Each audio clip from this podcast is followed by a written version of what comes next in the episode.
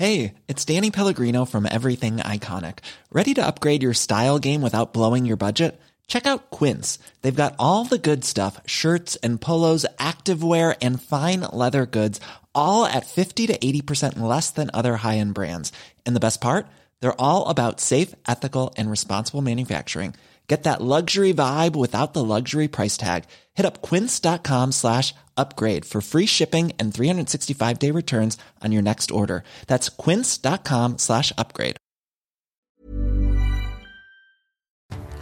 Bonjour à tous, bienvenue dans les belles figures de l'histoire. Nous parlons aujourd'hui de Saint Bernard, un géant du Moyen Âge, un moine cloîtré, assoiffé de silence et de dépouillement. Pourtant, son rayonnement est impressionnant. Par sa radicalité évangélique, il réforme, fonde une soixantaine de monastères, prêche devant les papes et les rois et il est aussi l'arbitre de la chrétienté et le prédicateur de la deuxième croisade. C'est également un écrivain, un des plus grands de son temps. Ses écrits spirituels sur la Vierge Marie, sur le Christ, continuent de marquer les esprits. On en parle donc aujourd'hui avec le Père Jean-François Thomas. Bonjour mon Père. Bonjour Emery. Vous êtes l'auteur des Vertus méditées publiées chez Via Romana et nous sommes également en compagnie de Véronique Jacquier. Bonjour Véronique. Bonjour à tous. Et cette émission, eh bien vous le savez, elle est en partenariat avec l'hebdomadaire France catholique qui est donc euh, Saint Bernard, Véronique, euh, Saint Bernard, dont l'action va vraiment renouveler en profondeur la vie monastique de son temps. Alors pour comprendre euh, Saint Bernard, il faut s'imaginer, on est en 1122, en 1112, pardon, Bernard a 22 ans, il frappe à la porte du monastère de Cîteaux, à 25 km de Dijon. Il n'est pas tout seul, il est accompagné de trois de ses frères, d'un de ses oncles et d'une trentaine de compagnons. Vous imaginez, il les a tous convaincus de le suivre dans la vie monastique. Donc on voit que c'est un meneur d'hommes. Et en plus, il va leur faire mener une vie très rude, alors qu'ils viennent tous quand même d'un milieu plus ou moins aristocratique. Alors vie rude en dormant sur des paillasses, en se nourrissant de peu et en priant, euh, le tout dans un silence absolu. L'abbaye de Cîteaux, à l'époque, est connue pour revenir au fondement de la règle des bénédictins, fondée par Saint Benoît au VIe siècle. Ascétisme, rigueur, travail prière, bien entendu, mais peu de moines, comme Saint Bernard, témoignent vraiment d'un tel amour du Christ qu'ils veulent aller jusqu'au bout du bout euh, de, l'obéissance à cette règle. Alors, qui est finalement Saint Bernard qui a choisi cette euh, vie si rude et pourquoi? Eh bien, il est né en 1090 dans une famille noble bourguignonne au château de Fontaine-les-Dijon. Il perd sa mère quand il a environ 13 ans. Son amour de la solitude, de la prière et sa connaissance des hommes, hein, puisqu'on voit qu'il a une grande capacité à entraîner avec lui, eh bien, fait que le père abbé de Cîteaux, donc il rentre à Cîteaux à 22 ans, trois ans plus tard, le père abbé, Saint-Étienne Harding, lui confie déjà la fondation d'une abbaye. Il part donc Bernard avec 12 moines plus âgés que lui et ils vont s'arrêter en Champagne, dans le département de l'Aube aujourd'hui, euh, pour fonder euh, l'abbaye de Clairvaux, célèbre abbaye de Clairvaux, dans un lieu qui à l'époque était la Claire-Vallée. Et puis Bernard impressionne pour son jeune âge, il impressionne tellement parce que en tant que père abbé, il délivre un enseignement euh, à ses moines, il délivre des méditations, que sa notoriété dépasse les murs de l'abbaye de Clairvaux et que euh, les, moines affluent euh, pour, euh, pour venir l'écouter et prier avec lui. Et c'est ainsi qu'en 35 ans, il va fonder 69 abbayes. À sa mort, le 20 août 1153, il a seulement 63 ans, 345 monastères cisterciens ont été fondés en Europe, dont 167 qui dépendent uniquement de Clairvaux. C'est-à-dire quand même la renommée de, de cet homme. Et à la fin du XIIe siècle, l'ordre cistercien à qui finalement il a contribué à donner son envol, comptera en Europe 530 monastères. Voilà, c'est vraiment l'âge d'or du XIIe siècle de, ces monastères. Alors, Père Thomas, comment comprendre un tel essor des abbayes? Est-ce que ça repose uniquement sur la personnalité de Saint Bernard? Quel est le contexte de l'époque? Euh, Contexte de l'époque, euh, le XIIe siècle, c'est le siècle des abbayes et des moines, comme le XIIIe siècle euh, sera le siècle des cathédrales et de Saint-Louis, de la royauté. Donc c'est une période de transition. Euh, au XIIe siècle, qui est le grand personnage en Europe et dans l'Église, à la fois pour le pouvoir euh, civil et pour le pouvoir religieux Ce n'est pas le roi de France, ce n'est pas un autre roi, ce n'est pas le pape, c'est l'abbé de Cluny. Et euh, Saint Bernard va beaucoup lutter contre l'ordre clunisien des bénédictins qu'il considère évidemment comme un peu décadent. tout en ayant de très bonnes relations. Trop puissant peut-être? Trop puissant et trop, trop riche. Euh, mais il va avoir de très bonnes relations avec le père abbé, qui était aussi un saint homme, euh, Pierre le Vénérable. Donc Saint Bernard, c'est un rouage parmi beaucoup d'autres. évidemment, c'est un personnage éminent pour la vie monastique, mais comme vous l'avez dit, ce n'est pas lui qui a commencé la réforme de l'ordre bénédictin. il, il, prend cette réforme en cours euh, il monte dans le wagon euh, au passage, en effet, avec euh, toute sa maisonnée. donc il va marquer durablement ce siècle, mais en étant en décalage déjà par rapport à son siècle, parce qu'il sera contre beaucoup de choses, Saint Bernard. Il est contre la vie intellectuelle, il est contre la raison, contrairement aux bénédictins et contrairement à d'autres ordres qui vont apparaître par la suite, comme euh, les, dominicains. Donc euh, c'est ce qu'on va appeler la théologie monastique. Il va beaucoup écrire, l'écrit est la seule chose qui va trouver grâce à ses yeux. Sinon, tous les autres arts ne trouveront pas grâce à ses yeux. Il va beaucoup écrire, mais c'est la théologie monastique qui sera à mettre euh, en opposition avec la théologie scolastique qui va apparaître au XIIIe siècle. Donc c'est un personnage essentiel pour la vie spirituelle et pour la vie de l'Église. Et c'est aussi une personnalité hors du commun parce que euh, c'est un bâtisseur, on l'a dit, c'est un entraîneur d'hommes, un homme de prière et d'action, on va le voir, et une force de conviction aussi extraordinaire.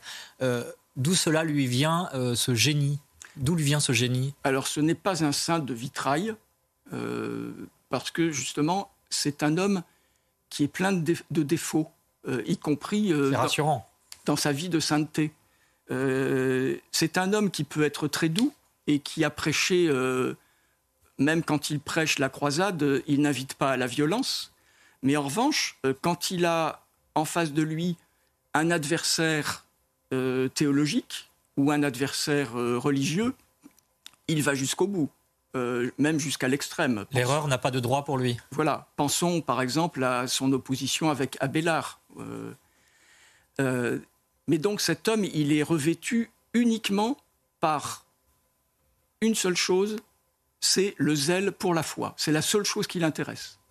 Donc, il va utiliser tous les moyens qui sont bons pour atteindre en fait la nouvelle Jérusalem. Et il va comparer constamment la vie monastique à cette montée euh, vers Jérusalem. Alors on, va, on reparlera notamment de l'épisode des croisades, hein, bien sûr. Euh, auparavant, Véronique, euh, le paradoxe de Saint Bernard, hein, c'est que c'est un contemplatif, mais qu'il a été extrêmement actif dans son temps et qui s'est retrouvé mêlé à de multiples affaires de son époque. Oui, lui qui ne voulait que vivre euh, dans le silence de sa cellule de moine va se retrouver à parcourir les, routes d'Europe, justement, notamment avec la fondation des abbayes. Il faut que chaque fois il se rende sur place et puis il va écrire 500 lettres à tous les grands de son temps, euh, puisque sa notoriété dépasse, je vous l'ai dit, largement les frontières de son abbaye. Alors en fait, sans avoir de pouvoir officiel, il va jouer un rôle dans tous les drames de l'Église et de la société au XIIe siècle. Sa démarche est spirituelle, hein, vous l'avez dit, Père Thomas, hein. il n'apporte pas de solution toute faite et souvent, il est là pour faciliter les échanges entre les adversaires pour qu'ils trouvent eux-mêmes un compromis. Alors, les grandes affaires dans lesquelles il s'est illustré, c'est tout d'abord le schisme de 1130. À Rome, deux papes rivaux élus par les cardinaux. Il y a d'un côté Innocent II et de l'autre Anaclée II. La situation est grave hein, parce qu'en France, le roi Louis VI convoque un concile à Étampes en se demandant mais qui est le bon pape? Alors le roi se rallie à l'avis de Bernard qui met sa confiance en Innocent II parce qu'il le juge plus saint est plus apte. Mais le schisme touche quand même toute la France parce que Innocent II se réfugie en France et qu'il y a donc des évêques qui choisissent Innocent II et d'autres qui choisissent l'autre pape. Et Bernard passe son temps à essayer de rétablir l'ordre et en plus il n'y arrive pas forcément. Hein. C'est pas parce qu'on est né cinq forcément on obtient des résultats. Alors les choses vont se calmer seulement au bout de huit ans.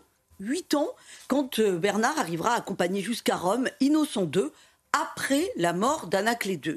Bernard a quand même un rayonnement à partir de ce moment-là qui dépasse largement les frontières de la France. Alors venons-en à cette affaire de la croisade. Pourquoi un moine tel que Saint Bernard s'engage-t-il dans, cette, euh, dans cet épisode dans Eh bien parce que parmi ses élèves, si j'ose dire, euh, parmi les moines de Clairvaux, il y en a un qui est devenu pape. Euh, c'est celui qui va prendre le nom d'Eugène III. et donc Saint Bernard, en 1144, devient le conseiller de son ancien moine. Et sur son ordre, il devient le prédicateur officiel de la seconde croisade en 1146.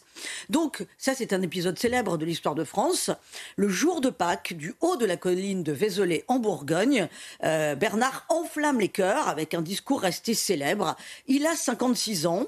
Euh, en France, mais aussi en Europe, on se remet vraiment à croire à la défense des lieux saints à Jérusalem. Et euh, l'aventure tournera court. Et du coup, Bernard essuyera pas mal de critiques parce qu'on va se demander si sa parole venait vraiment de Dieu. Donc là, il y, a, une mise en doute quand même du, personnage et, de, son discours. Alors, un petit mot sur les autres paroles qui marquèrent son temps, celles adressées notamment à des fanatiques qui menaçaient de s'en prendre à des juifs en Rhénanie. Euh, Saint Bernard a cette parole célèbre Ne touchez pas aux juifs, ils sont la chair et les os du Seigneur. C'était quand même une époque marquée par l'antisémitisme. Alors, Père Thomas, on voit que Saint Bernard a marqué son temps aussi avec de, grands discours, avec des paroles de feu. Euh, mais que pour autant il y avait de la controverse sur le personnage. Comment l'expliquer? Ça s'explique par sa personnalité, parce que ce n'est pas un homme de nuances, et euh, ce n'est pas un homme euh, qui fait des concessions. Donc nécessairement, étant mêlé à toutes les imbrications politiques de l'époque, qui, comme vous l'avez dit, sont particulièrement complexes, il était inévitable qu'il se fasse de très grands ennemis. Mais en même temps, je, même ses ennemis euh, reconnaissaient la valeur de l'homme et euh, son honnêteté n'a jamais été euh, remise en cause. En ce qui concerne la croisade, bon, la seconde croisade s'est terminée par un échec. C'était l'essai de délivrer de nouveau les lieux saints des mains des, infidèles. il était très réticent au départ. Et comme vous, l'avez signalé, bon, Eugène III était non seulement un de ses anciens élèves, mais c'est lui qui avait tout de même euh, mis sur le trône de, Pierre euh, Eugène III. Et donc, il, ne pouvait pas désobéir euh, à la demande du pape, mais il n'était pas du tout convaincu. En tout cas, il a essayé pour cette croisade de lancer toujours un appel à, la, mesure. il, a, il, a, demandé à ce que les croisés n'utilisent pas la violence, à ce qu'ils vivent des vertus chrétiennes. Il n'a pas été écouté. Sur oui, et puis il est, il est, il est aussi euh, partie prenante de la création de l'ordre des Templiers, donc ce mélange de vie monastique et euh, de vie de chevalerie. Et là aussi, bon, il invite euh, les, Templiers à être les défenseurs de la foi, mais sans jamais dépasser la juste mesure. Est-ce qu'on peut dire que pour lui, le moine, c'est une forme de chevalier aussi dans son idéal? Absolument. Le moine est un chevalier et pour lui, dans l'idéal, le chevalier doit être aussi un moine, d'où cet ordre des Templiers où les Templiers prononçaient des vœux euh, monastiques. Donc euh, le chevalier, c'est celui qui euh,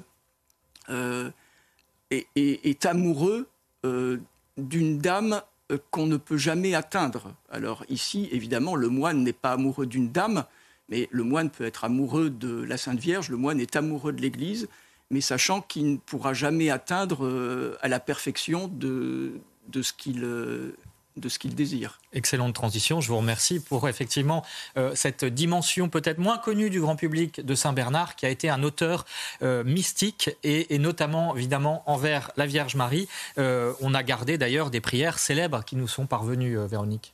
Oui, tout à fait, une prière qui est souvent chantée. Regarde l'étoile, invoque Marie, si tu es ballotté par les flots, si tu es dans la tempête. Voilà, c'est venu jusqu'à nous. Il y a d'autres prières aussi, Marie-Alain, qui sont signées Saint Bernard de Clairvaux. Il a eu en fait une vie à l'âge de 7 ans en allant à la messe de Noël. Euh, il a eu une vision de, Marie avec l'enfant Jésus dans ses bras. Il dit qu'il a tout compris de l'incarnation d'une façon très intuitive à ce moment-là. Et dans ses prières, dans ses lettres, il présente toujours la Vierge Marie comme le plus court chemin et le plus sûr chemin euh, pour aller jusqu'au Christ. Alors c'est aussi un grand mystique, un grand amoureux du Christ. On le représente d'ailleurs, il y a un tableau célèbre où on le voit dans, dans, les bras comme ça de Jésus, où le Christ fait comme s'il descendait de la croix pour, pour prendre dans ses bras Saint Bernard. Et il dit dans son sermon sur le Cantique des Cantiques, Lorsque tu discutes ou que tu parles, rien n'a de saveur pour moi si je n'ai pas entendu résonner le nom de Jésus. Pour lui, le nom de Jésus, c'est comme du miel. Il le dit par ailleurs. Et en fait, Bernard de Clairvaux, il a quelque chose de révolutionnaire dans son époque, c'est qu'il clame aux hommes de son temps que la véritable connaissance de Dieu consiste dans la rencontre personnelle et profonde euh, du Christ et de son amour. Voilà, c'est ça qui compte. C'est ce qui explique d'ailleurs sa personnalité. Alors, ces écrits spirituels sont très importants. Hein. On a plus de 180 sermons, des prières donc magnifiques. Euh, il était aussi faiseur de miracles. On va pas s'arrêter là-dessus parce qu'on pourrait en parler pendant des heures. Toujours est-il que sur son lit de mort à l'abbaye de Clairvaux, donc il s'éteint doucement mais épuisé par sa charge. Il a seulement 63 ans. Il est entouré euh, par ses moines et il s'éteint en leur disant cherchez toujours Dieu. Merci Véronique. Alors euh, un mot euh, quand même, Père Thomas, sur sa spiritualité à Saint-Bernard, puisque effectivement Véronique l'a dit, une mystique très incarnée et, en même temps très mariale, avec une douceur. Hein. on l'a appelé le docteur de la douceur. C'est très contrasté aussi dans sa personnalité là encore. Oui, euh, Véronique a signalé qu'il avait prêché, et il n'a pas fait que prêcher, il a aussi commenté le Cantique des Cantiques. C'était le centre, en fait, de sa spiritualité, le Cantique des Cantiques. Donc le Cantique des Cantiques, euh, c'est un texte qui, euh, qui, est très étonnant parmi les, Saintes Écritures dans l'Ancien Testament. Euh, mais c'est vraiment l'union de l'âme avec Dieu. le, primat, c'est l'amour. Voilà, un amour absolument fou qui dévore tout, et euh, ça, c'est le centre vraiment de, la vie de Saint Bernard et euh, de ses disciples. Est-ce qu'on peut dire que euh, avec cette, ce fait de prêcher l'amour, il a été à l'origine aussi de l'amour courtois, hein, puisqu'on parlait de la chevalerie tout à l'heure, mais finalement, Saint Bernard, avec cette union mystique à Dieu, a été un peu une sorte de prélude à cet amour courtois de la chevalerie du Moyen Âge? Alors, l'amour courtois existait aussi avant avant Saint Bernard, notamment avec un poète comme euh, Chrétien de, Troyes. Euh, mais il est vrai que parce qu'il a fait ce lien entre la vie monastique et la vie de chevalerie, euh, l'amour courtois a pris à partir de lui, et encore bon, pour au moins un siècle, une dimension qui était particulièrement mystique. Alors on va se rendre à présent en Bourgogne à l'abbaye de Fontenay, qui est un des joyaux de l'architecture euh, cistercienne, qui demeure encore aujourd'hui. Malheureusement, elle est désacralisée, mais regardez euh, quel est son héritage pour aujourd'hui. C'est signé Clotilde Paillet. C'est ici, niché au cœur d'un vallon de plus de 1000 hectares, qu'est l'abbaye de Fontenay, la plus ancienne abbaye cistercienne conservée au monde.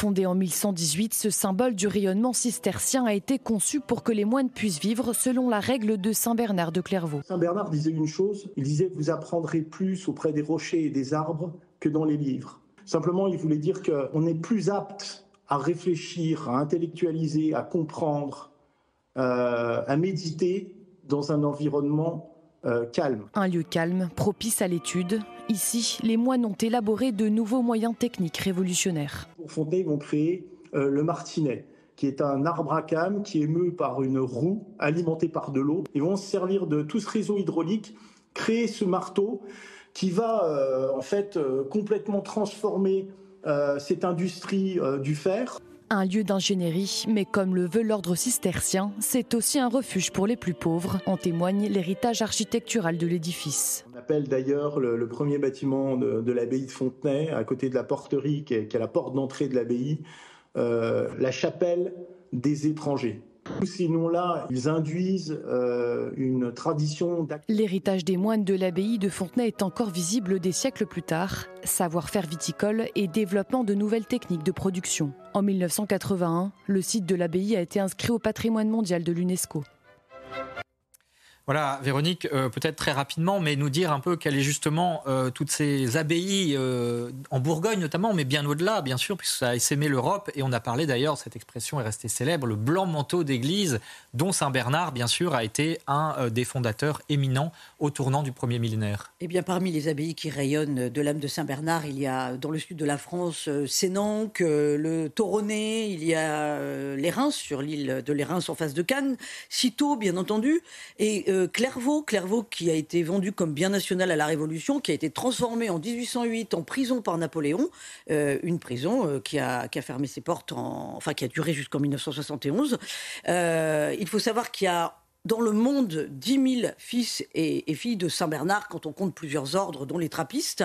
Et puis Bernard est mort à Clairvaux, un petit mot tout de même, il est inhumé dans l'église du monastère au départ, et puis il est très rapidement canonisé à peine 20 ans plus tard, donc son corps est levé de terre pour être inhumé dans la nouvelle église de Clairvaux. Au fil des siècles, vous imaginez bien que comme c'est un grand saint, on se dispute ses reliques et il reste maintenant son chef qu'on peut vénérer dans l'église, dans la cathédrale, pardon, Saint-Pierre et Saint-Paul de Troyes. Voilà, donc c'est vraiment à côté. En quelques mots, quels sont les livres qu'il faut lire pour mieux découvrir Saint Bernard? Eh bien, tout d'abord, les ouvrages du grand Saint Bernard sur l'amour de Dieu qu'il a mis 15 ans à écrire et qui est très bien expliqué par le jésuite Michel Corbin aux éditions du Cerf. Il y a aussi euh, Saint Bernard de Clairvaux par le fin connaisseur du XIIe siècle Pierre Aubé, ça, c'est chez Fayard. Et puis tous les livres de Saint Bernard, hein, dont son testament politique et spirituel à travers les lettres écrites au pape Eugène III de la considération. Vous trouvez cet ouvrage dans la collection Sagesse chrétienne aux éditions du Cerf. Là également, euh, c'est un livre aussi qui a inspiré bien des papes par la suite. Et puis, n'oublions pas la lecture de France catholique sur euh, france-catholique.fr ou sur abordement, où il y a euh, la vie des saints qui est racontée chaque semaine. Voilà, c'est la fin de cette émission. Il me reste quelques secondes pour vous dire qu'il, que Saint Bernard est fêté le 20 août, qu'il est docteur de l'Église, mais aussi patron des skieurs et des montagnards. Et puis une citation de Saint Bernard Dieu se sert de nos fautes pour faire produire en notre âme de nombreux fruits de vertus. Merci encore, Père Jean-François Thomas, d'avoir été avec nous. Vous êtes l'auteur des Vertus méditées chez Via Romana. Merci aussi à Véronique Jacquier, à Benjamin Cuneo et aux équipes techniques de CNews. Et puis à suivre demain dans Quête d'Esprit, ce sera à 13h. Nous parlerons de la fête de la vie consacrée et des, donc des, euh, cette vie cachée de religieux et religieuses dont Saint Bernard a fait partie. Vous restez donc à notre écoute.